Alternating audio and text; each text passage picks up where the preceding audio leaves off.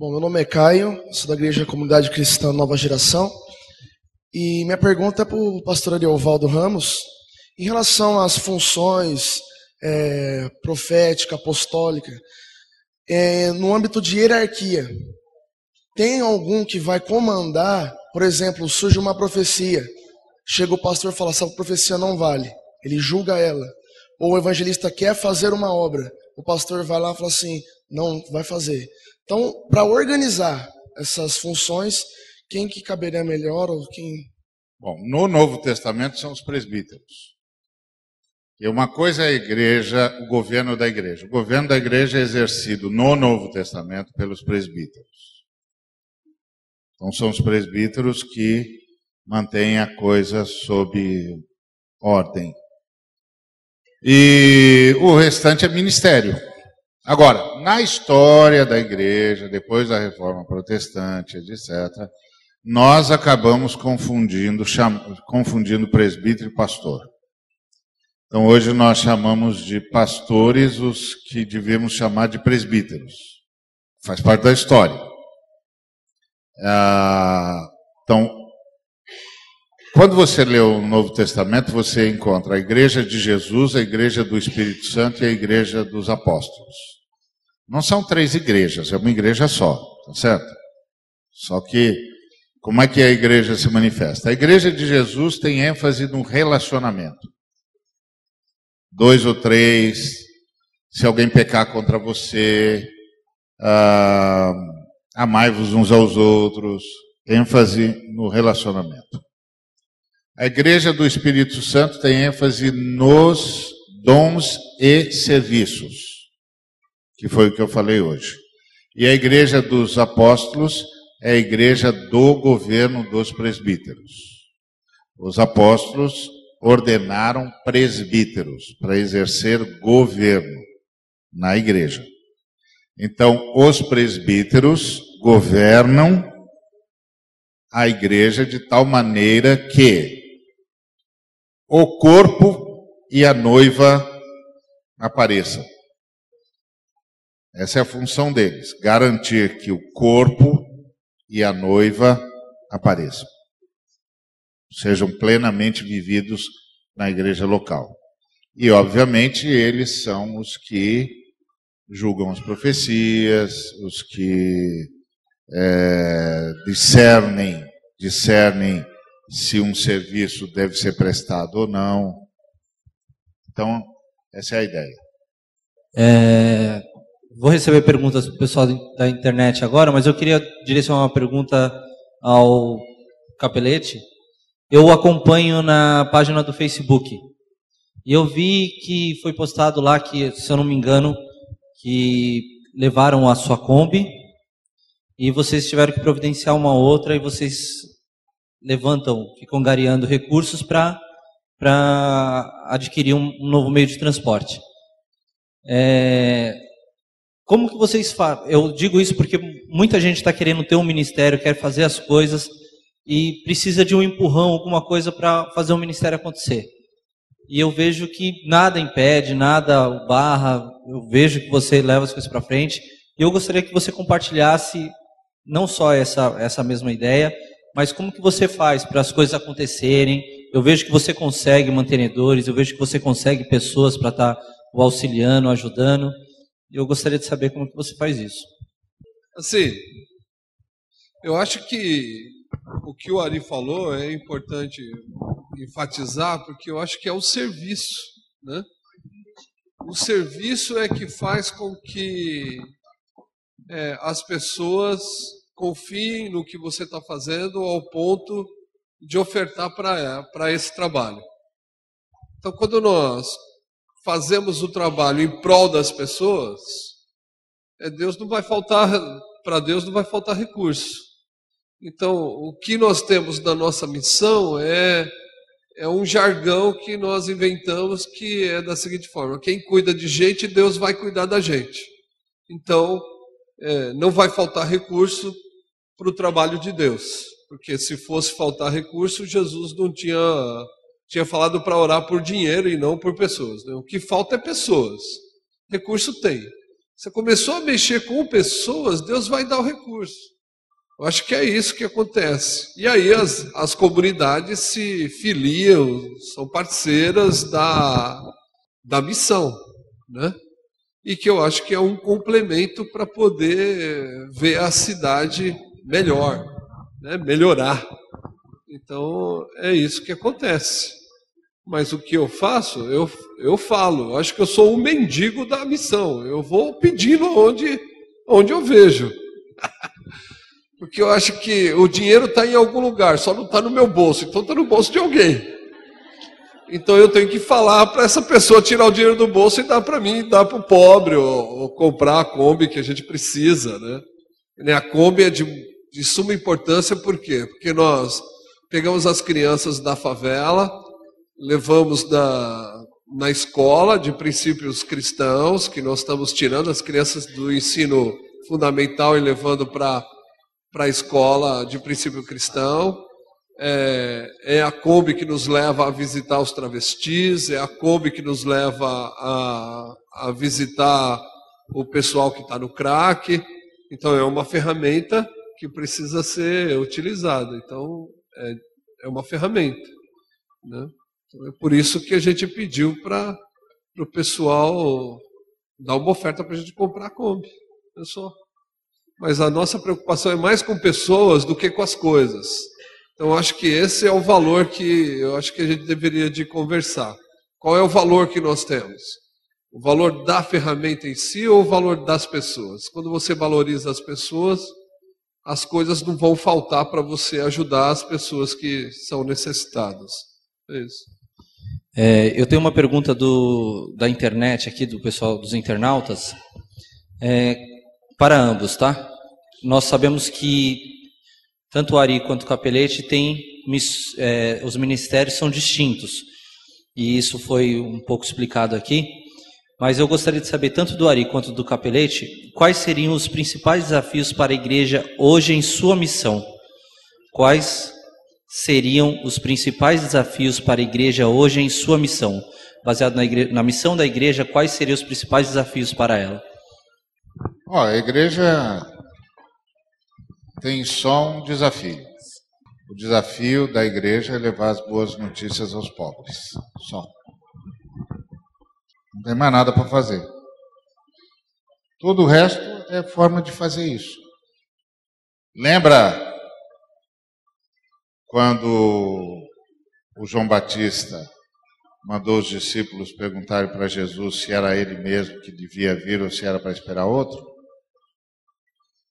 Jesus disse para os discípulos do João Batista: Volta lá e diz para o João o que vocês viram. Diga a ele que os coxos estão voltando a andar, que os cegos estão voltando a ver, que os surdos estão voltando a ouvir, que os mortos estão sendo ressuscitados e que o evangelho está sendo pregado aos pobres. É a única é o único desafio. Rico é, se converter é uma bobagem. Porque ele vai ficar pobre. Não tem nenhum rico que tenha se aproximado de Jesus que não tenha ficado menos rico. Eu sei que essa não, não parece ser uma boa notícia, mas, mas essa é uma ótima notícia, porque você não pode acumular onde a traça come, a ferrugem corrói e o ladrão rouba. Você tem de acumular no reino dos céus. Isso é uma ótima notícia. Aquilo que eu não sou capaz de doar me possui. Eu só possuo aquilo que eu sou capaz de doar. Eu sou um prestador de serviço. E não fica pensando que isso significa que os filhos de Deus vão viver, vão fazer voto de pobreza. Não. Nós não fizemos voto de pobreza, nós fizemos voto de tirar todo mundo da pobreza. Essa, isso é diferente. Então, o único desafio que a igreja tem é anunciar as boas notícias aos pobres. Quando ela começa a anunciar as boas notícias aos pobres, usando os dons e as estratégias do Espírito Santo, que são as possibilidades de serviço e as estratégias de serviço. Ela coloca tudo nos seus devidos lugares, incendeia a história, julga as sociedades e chama a conversão às nações. E faz a justiça correr como um rio que nunca seca. Enfrenta as forças do diabo, faz as trevas retrocederem e faz e ilumina a cidade através das boas obras. E ensina às nações um novo, uma nova forma de se governar e de se deixar governar. Você lembra que o Nabucodonosor teve um sonho e o Daniel contou para ele a interpretação do sonho. E o Nabucodonosor tinha sonhado com uma estátua que tinha um bocado de reino, é, um reino depois do outro. Primeiro os babilônios, depois os medo-persas, depois os gregos, depois os romanos, depois os romanos divididos em, em nações fortes e fracas.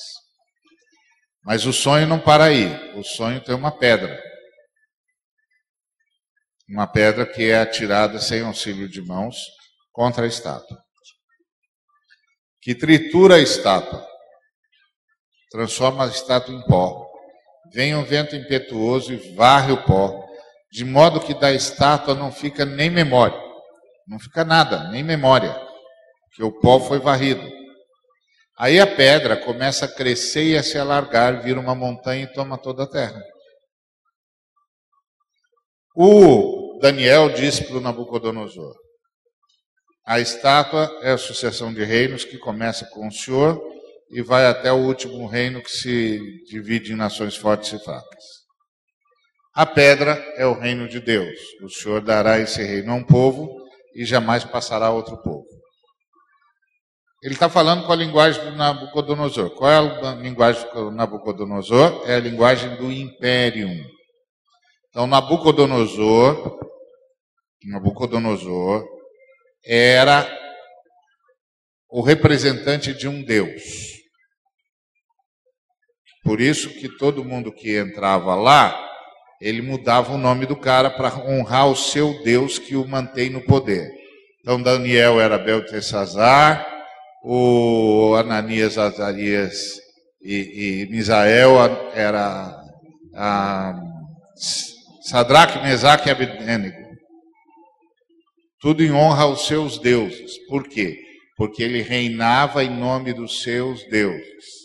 Aí o império babilônio era o povo da Babilônia, honra o seu líder, que é servo de um, de um Deus, e, e vai pelo mundo todo para estender o império de Nabucodonosor em honra ao seu Deus. O que que o Daniel está falando para ele? Vem um outro rei, que não é uma sucessão do que está na estátua, não tem nada a ver com vocês, não é sucessão do reino de vocês. Vem um outro rei. Ele vai investir contra vocês. Ele vai derrubar vocês ele vai triturar vocês. E ele vai ter um povo. E esse povo vai expandir o reinado desse rei por toda a terra. E de vocês não vai restar nem memória. É isso que o, que o, que o Daniel está falando para Nabucodonosor. Vem um outro rei que não é sucessor de o senhor. E o senhor é, tinha um reino maior, depois veio um reino menor, depois um reino menor ainda, depois um reino menor ainda, embora muito forte. Mas, enquanto o senhor admirava aquela estátua e dizendo tudo começa em mim, uma pedra foi solta por mãos não humanas. Vem de outra fonte. Vem contra vocês vai transformar tudo que vocês são e tudo que vocês representam em pó. E vai ter um povo. E esse povo vai expandir o domínio desse rei. Esse rei será também, governará também em nome de um Deus. O que Daniel ainda não sabia é que este rei era o próprio Deus Filho, que vinha governar em nome da Trindade, a unidade eterna que nós reconhecemos como Deus eterno e todo-poderoso. E ele disse: E haverá um povo a serviço desse rei. E esse povo vai expandir o reinado desse rei até tomar toda a terra. Entendeu? E esse povo somos nós, por meio das estratégias e dos dons, levando as boas notícias aos pobres, que mudou de reino no universo. Que foi o que os caras disseram para o Jason. Essa turma que tem transtornado o mundo chegou até nós. Eles dizem que tem um outro rei e que o nome dele é Jesus. Uh, Pastor Paulo, de São José dos Campos, para o Macarrão. Qual o melhor caminho para levar a igreja local ao trabalho missionário? Qual é o melhor caminho para levar a igreja local ao trabalho missionário? Bom, na verdade é assim, a igreja que não faz missões, ela não é igreja. Então já começa por aí. Então, a segunda coisa é da seguinte forma: se a igreja ela não faz missões, é porque ela está falando para si mesma, ela está ouvindo de si mesma e contemplando a si mesma. Então, com isso, a missão é, para e a igreja morre. Então, se é, essa afirmação é correta, o que nós temos que pensar é que nós temos que olhar para a sociedade, para o mundo né? e dar uma resposta para o mundo, é, dar uma solução para o mundo, para que o mundo possa ver Jesus. Então, se essa afirmação é correta, a igreja tem que ouvir o mundo, ver o mundo como ele está e dar uma resposta a esse mundo. E isso é fazer missões. Como que eu faço isso? Eu acredito que é, é através do serviço que o Ari falou e através de bondade, da bondade para a sociedade que eu disse, que essa igreja ela vai sair dela mesma e vai ver como essência é, eliminar o sofrimento ou minimizar o sofrimento da sociedade. Com isso tem que levar quem? Tem que levar um outro rei, tem que levar um outro, um outro Deus, tem que levar uma outra pessoa que vai governar esse mundo. E o único que pode governar esse mundo da maneira correta é Jesus. Então, se nós não começarmos a propor uma nova economia, um novo governo, uma nova forma de sociedade, nós vamos estar é, eliminando que a igreja seja missionária. E com isso, ela padece, ela morre e vai terminar a sua missão. E a missão nada mais é do que expressar que Jesus ressuscitou.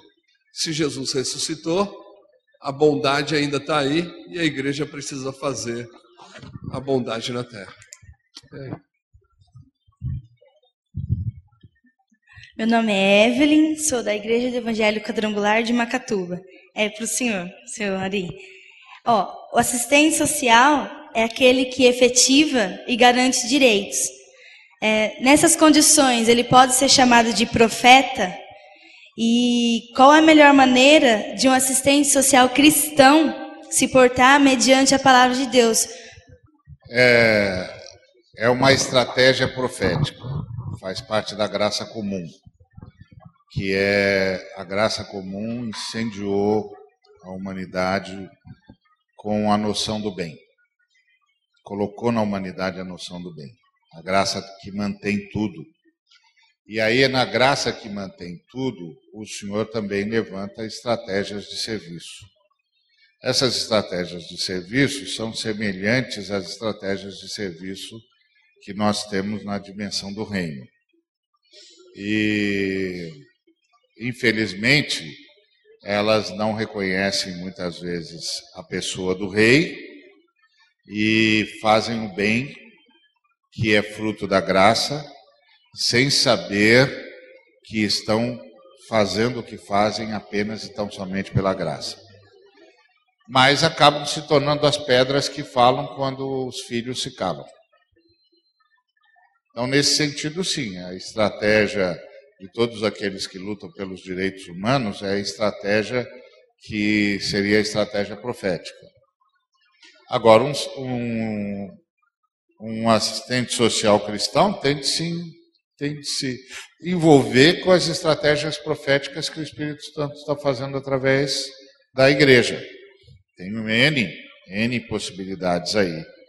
Ah, gente como o Exército de Salvação, gente como o, o Ministério do, do, do Paulo e tantos outros que estão atuando diretamente nessa estratégia profética. Então, eu sempre sugiro aos que, que foram por essa estratégia na graça comum, que tragam essa estratégia para a graça salvadora, que é a graça especial. E se envolvam com o que está sendo feito a partir da igreja, a partir da, da noção do reino de Deus é, para o macarrão. Em uma essas perguntas que eu recebo aqui são dos internautas, tá? É, em uma leitura podemos notar que os ministérios surgem conforme a demanda. Então, acabando a demanda, o que se faz com o ministério? Novamente. Em uma leitura podemos notar que os ministérios surgem conforme a demanda. Então, acabando a demanda, o que se faz com o ministério? Bom, eu acredito que a demanda é o sofrimento da humanidade. E eu acho que essa demanda ela não vai terminar enquanto o Cristo não vier. Porque o Cristo, quando ele promete as coisas, quando ele está na terra, ele promete as coisas que estão no reino, ou estão na eternidade. Lá você não vai ter fome, lá vai ter um banquete para você, é, você vai ter onde morar e você não vai ter mais tristeza, nem choro, nem dor. É o que ele promete. Ou seja, é o que a humanidade passa na terra. Então, os pobres passam necessidade na terra e ele promete a eternidade. Então, a demanda é o sofrimento do ser humano, porque é isso que Jesus veio fazer. Eu vim é, anunciar as boas novas aos pobres, proclamar a liberdade aos cativos e dar vista aos cegos, ou seja, minimizar o sofrimento da humanidade. Se Cristo veio fazer isso, enquanto não terminar o sofrimento da terra, não terminou o nosso ministério. Agora, o ministério ele não pode estar balizado só dentro da comunidade ou das quatro paredes, porque senão termina mesmo. A demanda sempre está em dar uma solução para aqueles que passam necessidade. Como que nós terminamos com isso? Trazendo Jesus de volta. Como que nós trazemos Jesus de volta? Quando é, nós temos atitudes iguais a dele. E como nós temos atitudes iguais a dele? Quando nós cooperamos com aqueles que estão sofrendo. Agora, isso vai trazer Jesus de volta? Vai quando o evangelho ser anunciado através da vida. E Jesus tem um tempo, ele vai voltar. E se nós trabalharmos para ele voltar, com certeza ele vai voltar mais rápido. Né? Então, todas as nações vão ouvir do reino de Deus. Pelo menos é o que ele diz em Mateus 14, 24. Quando todo mundo ouvir, ele volta. Então, nós temos que fazer Cristo ser ouvido. E para ele ser ouvido, nós precisamos sair das quatro paredes. E a demanda só termina quando Cristo volta. Então o ministério não vai terminar.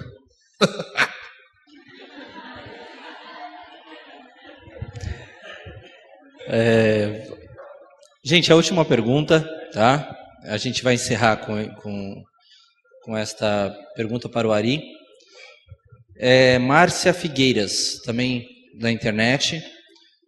Baseado em Romanos 12, de 6 a 8, quem tem o dom, por exemplo, de profecia e ensino, exerceria necessariamente o serviço de profeta e mestre?